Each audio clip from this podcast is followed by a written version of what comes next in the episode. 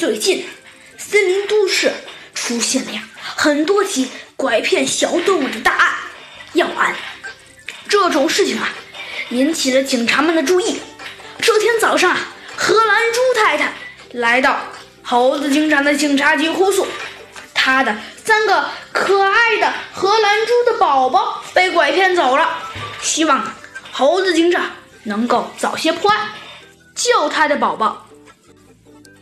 荷兰猪太太走后，猴子警长的警察局里啊，立刻召开了紧急的会议。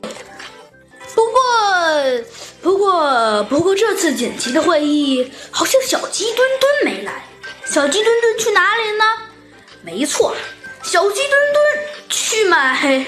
呃，说起来有点尴尬呀。小鸡墩墩他他他他去买早饭了。猴子警长，率先开口道。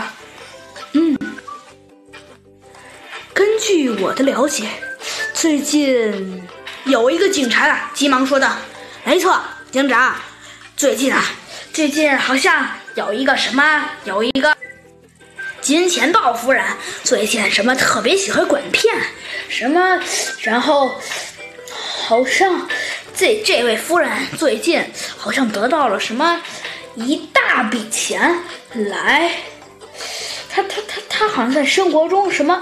他好像在生活中就是一时啊，这个警察也说不清楚了。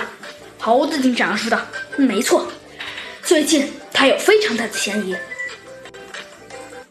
而且他那么多钱财，要是其实我记得没错的话，应该那些钱财都是她丈夫留给她的遗产吧。”要不然，他应该是无法维持这种经济水平，这种经济水平的。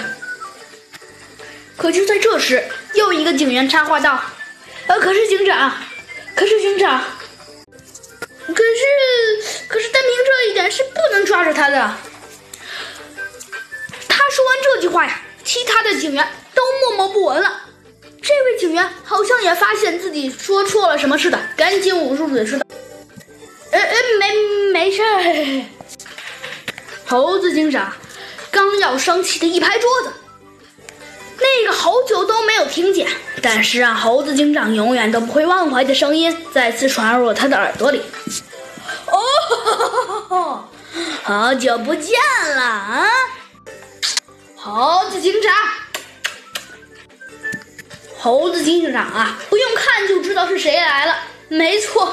正是弗兰熊，但是猴子警长恶心的避开了弗兰熊的飞吻，赶紧把头转了过去。哼！弗兰熊哼了一声说道：“我帮你出主意还不好啊啊！”就在这时，小鸡墩墩啊突然冲了进来，一下子就撞到了弗兰熊身上。小鸡墩墩呐，那圆鼓鼓的大肚子占了上风。一下子就把熊打了个踉跄，弗兰熊回头一看，发现是小鸡墩墩。弗兰熊啊，露出了一丝狡猾的笑容，说道：“哦，哎呀呀，小鸡墩你也来啦！”然后啊，小鸡墩墩还没反应过来呢，弗兰熊啊就硬生生的给了小鸡墩墩好几个飞吻。猴子警长啊！有些无奈的对着摇头。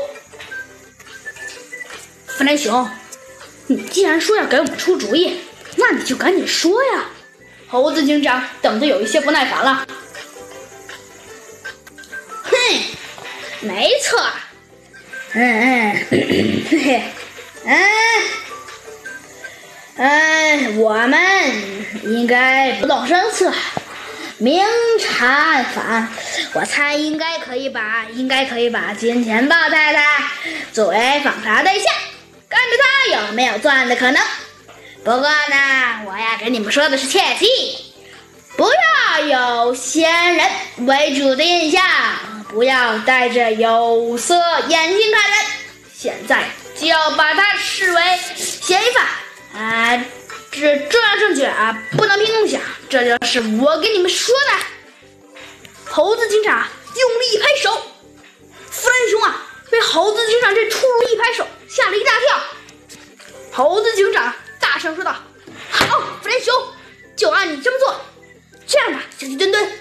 在雨地上有什么事吗？小鸡墩墩啊一边挥舞着手一边说道小鸡墩墩我想我想命令你和弗兰熊一起去破这个案件。啊什么？小鸡墩墩呢一听到要破案脸就瞬间变白了。